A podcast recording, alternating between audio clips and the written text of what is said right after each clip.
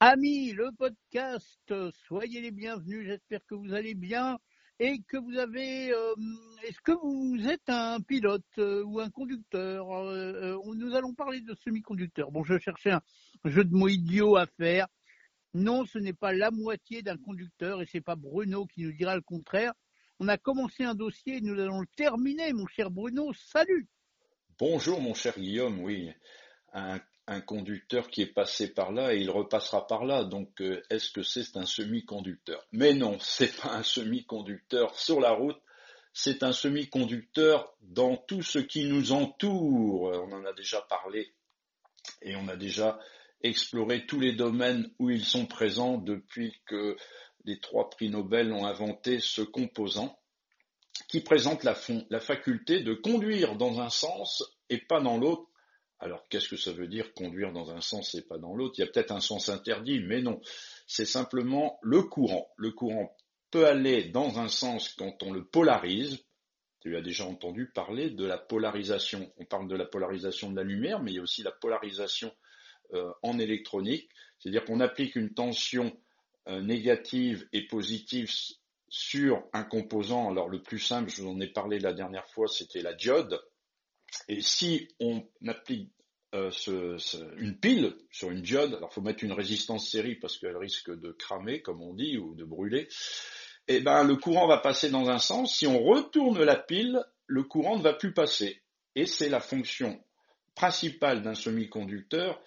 Et c'est grâce à ça que nous avons toute cette technologie qui nous entoure. Si on n'avait pas inventé le transistor ou la diode disons vers les années 50, eh ben nous serons, nous ne pourrions pas parler en ce moment, euh, mon cher Guillaume. On serait encore. C'est pour ça d'ailleurs qu'une pile a un sens dans un appareil, il y a un plus et un moins. Si tu la mets pas dans le bon sens, ça marche pas.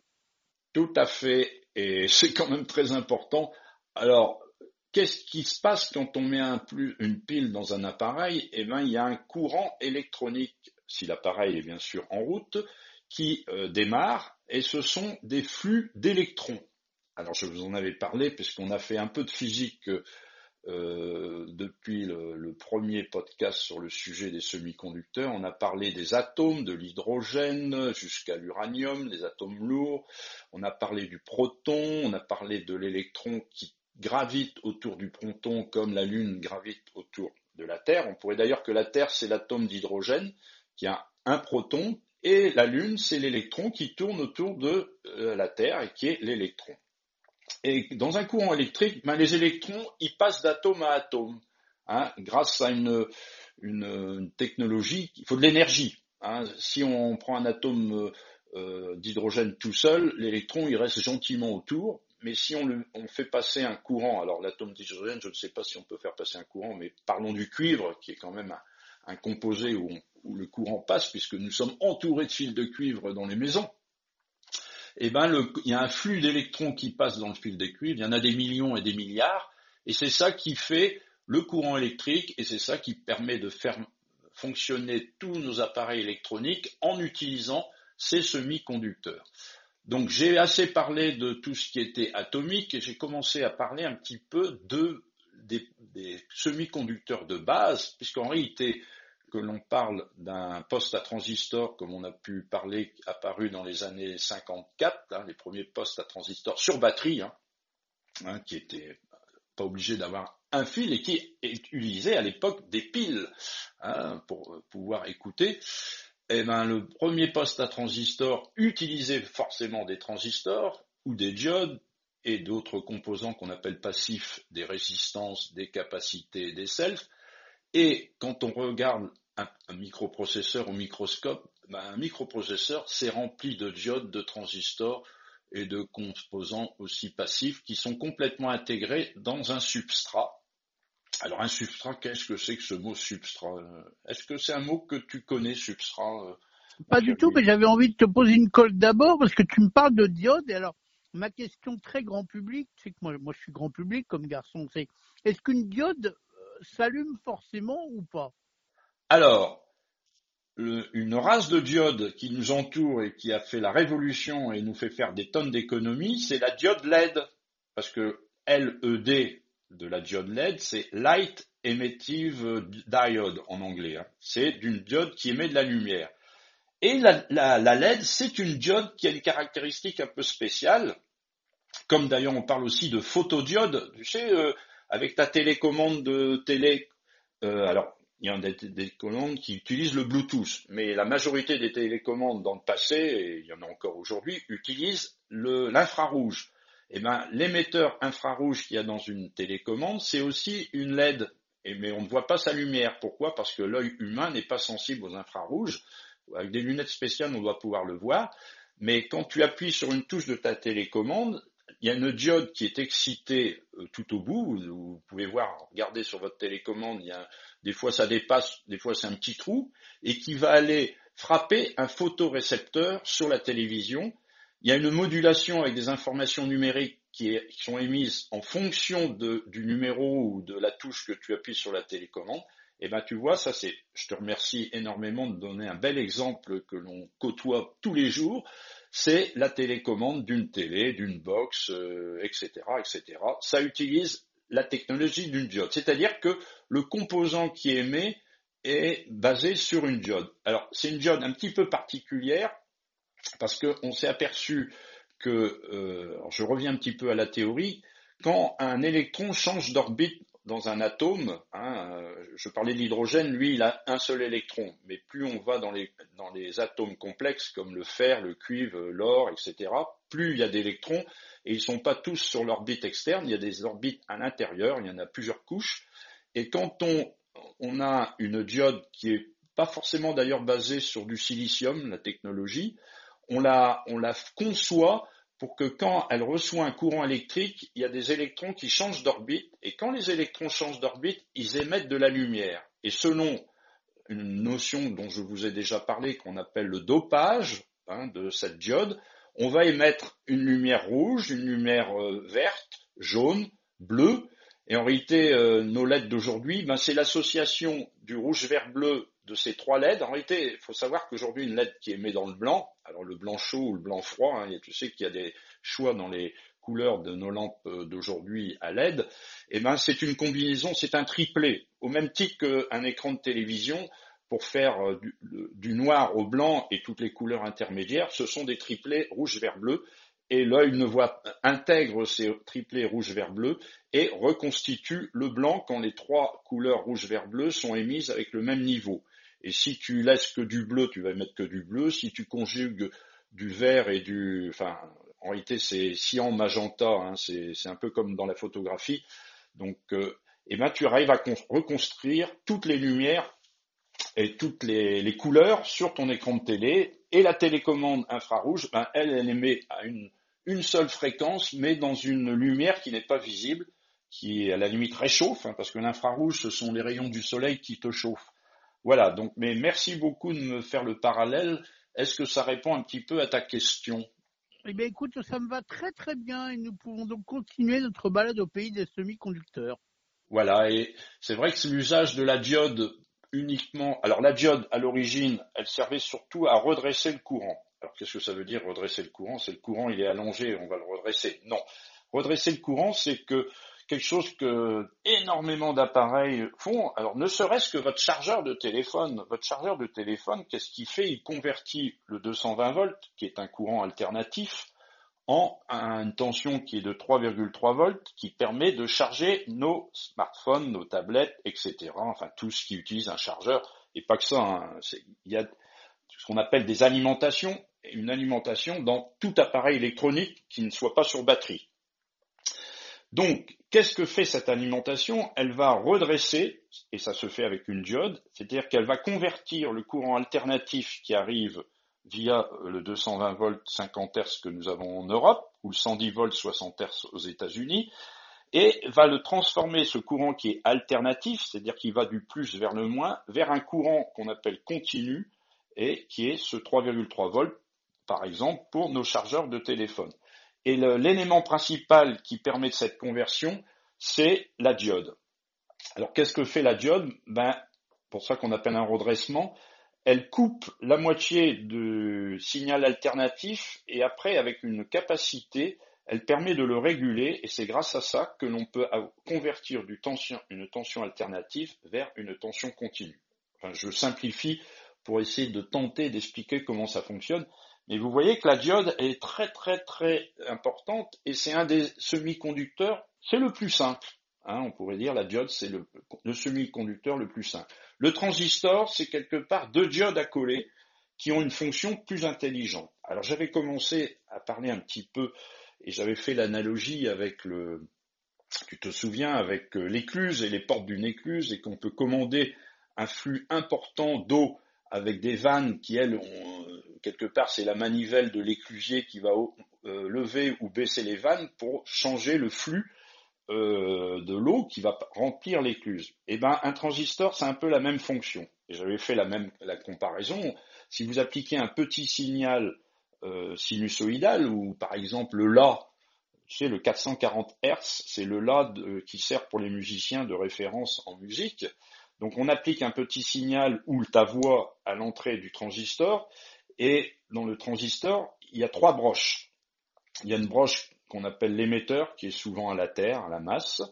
Tu as la base sur laquelle on applique le signal, le petit signal à l'entrée, et il y a le collecteur qui quelque part collecte l'énergie. C'est peut-être pour ça qu'on l'appelait collecteur. Et selon le signal que tu mets à la base, mettons que tu mettes un signal de 1 volt, tu vas pouvoir retrouver sur le collecteur un signal de 10 volts. C'est ce qu'on appelle une amplification. C'est un mode qu'on appelle du transistor qu'on appelle le mode linéaire. dans le monde aujourd'hui, nous avons deux grande famille de composants de semi-conducteurs. On a les composants linéaires et les composants digitaux. Est-ce que tu pressens un petit peu la différence, mon cher euh, euh, Guillaume, entre les fonctions linéaires de circuit intégré, hein, par exemple un amplificateur qui est dans un circuit intégré, et des fonctions numériques digitales plutôt dans le monde de l'informatique. À ton avis, comment ça fonctionne euh, Oh, eh ben écoute, je vais te dire que je n'ai pas du tout d'avis là-dessus. Je vais te laisser faire parce que tu vas être beaucoup plus doué que moi. Alors, dans le monde linéaire, c'est le monde de la physique. Tu as des capteurs, la voix, un micro est un capteur. Tu as un capteur de température euh, à l'extérieur qui, en fonction de la température, va t'envoyer un petit signal.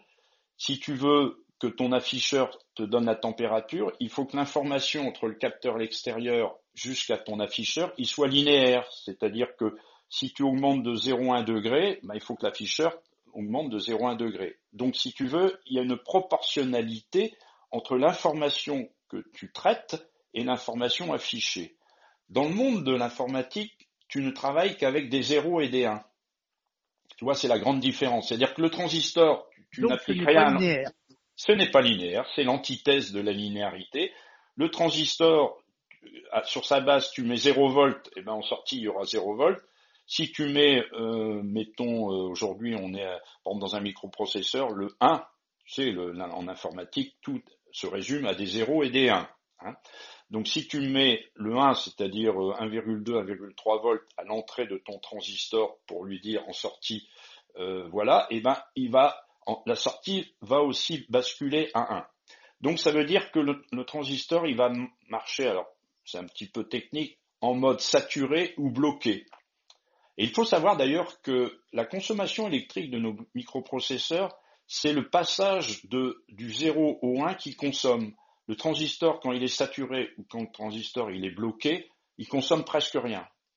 D'où pourquoi on nous parle de processeurs qui tournent à des gigahertz c'est que la vitesse de, commutation entre cet état 0 à état 1, c'est le milliard de fois par seconde, et eh ben c'est ça qui consomme et qui chauffe les microprocesseurs, et c'est la limite pour la complexité des microprocesseurs, c'est que toute cette énergie, selon l'activité du processeur qui est à l'intérieur de tous ces semi-conducteurs qui sont intégrés, et il y a des milliards de transistors dans les microprocesseurs, dès qu'ils rentrent en action, dès qu'il travaille, par exemple, tu fais du traitement d'image et tu fais de la compression d'image, et eh ben, ou du jeu vidéo, les processeurs chauffent, les processeurs graphiques qui sont eux dédiés pour le traitement des pixels des images, ils chauffent, et c'est pour ça que sur des cartes vidéo, et Dieu sait a mis la radio à des passionnés de jeux vidéo, et c'est pour ça qu'on est obligé de mettre des grands ventilateurs sur les cartes vidéo, parce que ça consomme.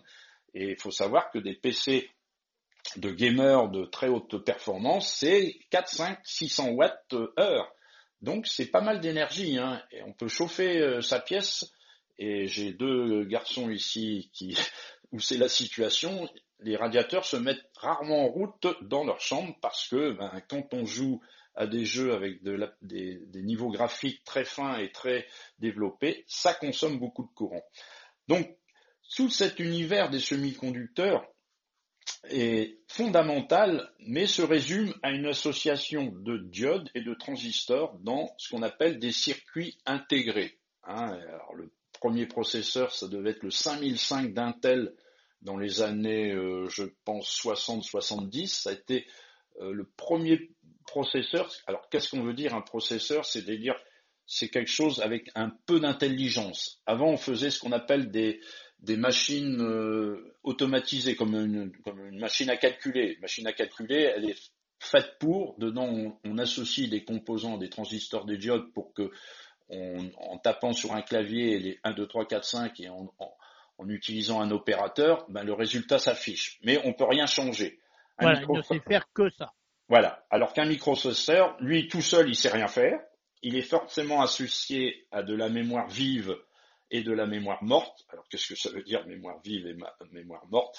Euh, C'est un peu une caractéristique quand tu choisis aujourd'hui un, smartphone. Tu sais qu'il y a deux, au-delà de la vitesse du processeur, tu as deux euh, caractéristiques importantes. Tu as la RAM et la ROM.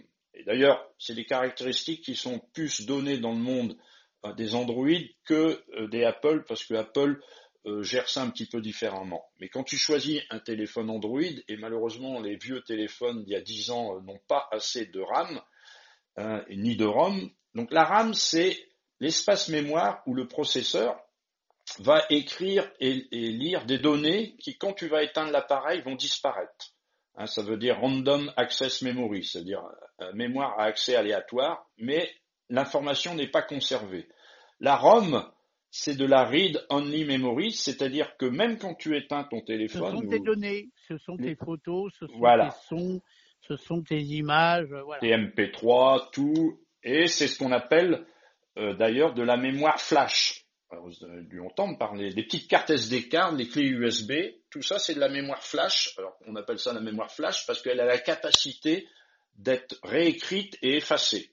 Donc quand on regarde la boîte d'un smartphone, souvent on voit euh, 2, 4, 6, aujourd'hui on peut arriver même à 12, 12 euh, gigas de mémoire RAM et 128, 256, 512 de ROM. Donc c'est cette deuxième euh, valeur qui est importante si tu veux stocker euh, toute ta bibliothèque de morceaux de musique et des milliers de photos. Et voilà, donc ça c'est le processeur qui est donc un semi-conducteur particulier, mais qui lui ne peut pas travailler tout seul. Il a besoin de RAM et de ROM, et il a besoin d'une architecture. En fin de compte, depuis l'invention des ordinateurs, c'est toujours la même architecture. Ce que j'ai appris euh, dans les années 70, c'est toujours valable. C'est-à-dire que dans un, téléphone, dans un ordinateur, tu as un, microprocesseur, de la mémoire dynamique, de la RAM, de la ROM qu'on appelle le BIOS, peut-être entendu parler du BIOS, c'est ce qui permet à l'ordinateur de démarrer, et tu as ce que ce qu'on appelle aussi, et ce qu'il y a dans tout système, des entrées-sorties. Ben oui, parce que si le processeur il avait de la mémoire euh, des, des, deux types et lui-même, ben comment il communiquerait avec le monde extérieur? Aucun intérêt. Donc tu as dans les entrées-sorties, et tout au début de l'univers des microprocesseurs, tu avais les claviers, et la souris est apparue après, et l'écran. Ça, ce sont des entrées-sorties. Aujourd'hui, le réseau, c'est des entrées-sorties. Donc, voilà, ça j'ai schématisé. Alors, tu vas me dire, on, s'éloigne des semi-conducteurs. Ben non, ce, sont. Ben non, parce qu'il y en a partout. Même dans ta carte SD, il y a des semi-conducteurs. Et juste, on parlait euh, l'autre jour des voitures. Et eh ben, j'ai lu que dans les voitures, il y aurait 1000 puces. Alors, c'est la transition un petit peu de notre pénurie. Nous Ça veut dire 1000 processeurs. 1000 processeurs. Alors, il y a des processeurs qui sont qui font pas grand-chose. Le processeur, il y a avoir un tout petit processeur qui va dire euh, à la lampe de ton clignotant air droit ou gauche, allume-toi, éteins-toi. Alors, ça me permet de faire une transition, et je parlais des entrées-sorties, c'est que dans une voiture, tu as un calculateur de bord, aussi, avec de la RAM, de la ROM, et tu as beaucoup d'entrées-sorties. Hein, tu as, plein de calculateurs. Hein. Tu as un calculateur pour gérer l'injection, tu as un calculateur pour lever les vitres, pour baisser les vitres, tu as un calculateur pour, les, pour euh, allumer, éteindre les lampes. Tout fonctionne aujourd'hui avec des puces. Et pourquoi Par rapport à l'ancienne génération des voitures. À l'époque, tu, tu es en train de nous dire qu'une voiture, c'est un espèce d'ordinateur avec des roues alors Voilà, tout à fait. C'est un multi-ordinateur avec des roues. On appelle ça des microcontrôleurs. Bon, il y a, des, il y a un ordinateur principal. D'ailleurs, je ne sais pas si tu as entendu parler que Tesla avait changé le processeur principal d'Intel vers AMD pour gagner en puissance hein, dans les dernières et que même à un moment dans les séries 3 euh, Tesla a mis à niveau le processeur d'origine vers un plus puissant parce qu'il ne faisait il n'était plus assez puissant pour gérer tout ce qu'il mettait comme intelligence dans la voiture mais ça c'est le processeur principal ce processeur principal discute via ce qu'on appelle des bus. Hein, alors, comme un bus dans une, dans une ville, on pourrait dire qui transporte des, des gens d'un point à un autre. Mais qu'est-ce que, qu'est-ce que fait le bus? Ce sont euh, en réalité ce qui relie euh, tous les calculateurs avec toute l'intelligence qui vont gérer les clignotants, les phares et tout ce qui peut être géré, les lèvres-glaces, etc. dans la voiture. Ça circule en réalité que sur quatre fils, quatre fils dans la voiture. Alors, pourquoi? Eh bien, ça fait gagner énormément de poids à la voiture. Parce que dans le temps, tu devais avoir un fil qui partait de ton bloc électrique euh, sous le capot près du moteur, avec un interrupteur pour le clignotant, pour aller jusqu'à la lampe du clignotant. Et tu avais le stop, les veilleuses et les clignotants. Donc ça te faisait, il y a longtemps, trois fils pour pouvoir envoyer de l'information. Aujourd'hui, c'est terminé. On envoie tout sur quatre fils il y a les deux fils d'alimentation, il bah, faut bien alimenter la lampe. Ça s'appelle du, multiplexage. Du multiplexage, et tu as deux fils sur lequel, euh, qu'on appelle un bus, et le bus le plus renommé dans les voitures, ça s'appelle le bus CAN, C-A-N, je sais plus ce que ça veut dire d'ailleurs. Et alors c'est un bus qui doit être extrêmement résistant, parce qu'imagine, euh, euh, déjà nous nous téléphonons dans nos voitures, on envoie des ondes. Imagine que les ondes perturbent le bus CAN qui envoie des informations à, mettons, à tes clignotants et tes clignotants, euh, toi tu crois qu'il marche, mais ça ne fonctionne plus. Donc c'est un bus qui est ce qu'on appelle très résistant aux effets externes de, des ondes, parce que forcément euh, ça pourrait être très grave si euh, ça ne fonctionne pas comme ça devrait. Donc tout ça, ce sont les semi-conducteurs qui nous ont permis cette technologie. Et si aujourd'hui nous avons une pénurie, eh ben, c'est que les marchés euh, de la voiture ont explosé ces dernières années. tout ce qu'on met d'électronique dans les voitures a explosé. Je crois que j'avais entendu déjà il y a quelques années que 25% du prix d'une voiture, c'était de l'électronique. Moi, étant dans une société qui fabrique des instruments de mesure pour vérifier tout ça, c'était fondamental le marché de l'électronique. Donc, le marché de l'électronique, il explose aussi dans la voiture parce qu'on a les voitures électriques, il faut faire des chargeurs, il faut faire des convertisseurs, parce que quand tu décélères avec ta voiture, ben, l'énergie qu'il y a dans les moteurs électriques, tu la revois dans la batterie pour qu'elle se recharge. C'est un des avantages principaux. Tu ne peux pas renvoyer ton hydrocarbure que tu as brûlé euh, dans ton réservoir quand tu ralentis. Donc ça, c'est quand même le point le plus fondamental. Tout ça tourne avec de l'électronique. Et voilà, mon cher Guillaume, un peu pourquoi le marché de l'électronique est sous tension, 20% euh, d'augmentation en 2021 euh, au fait que nous avons eu le Covid.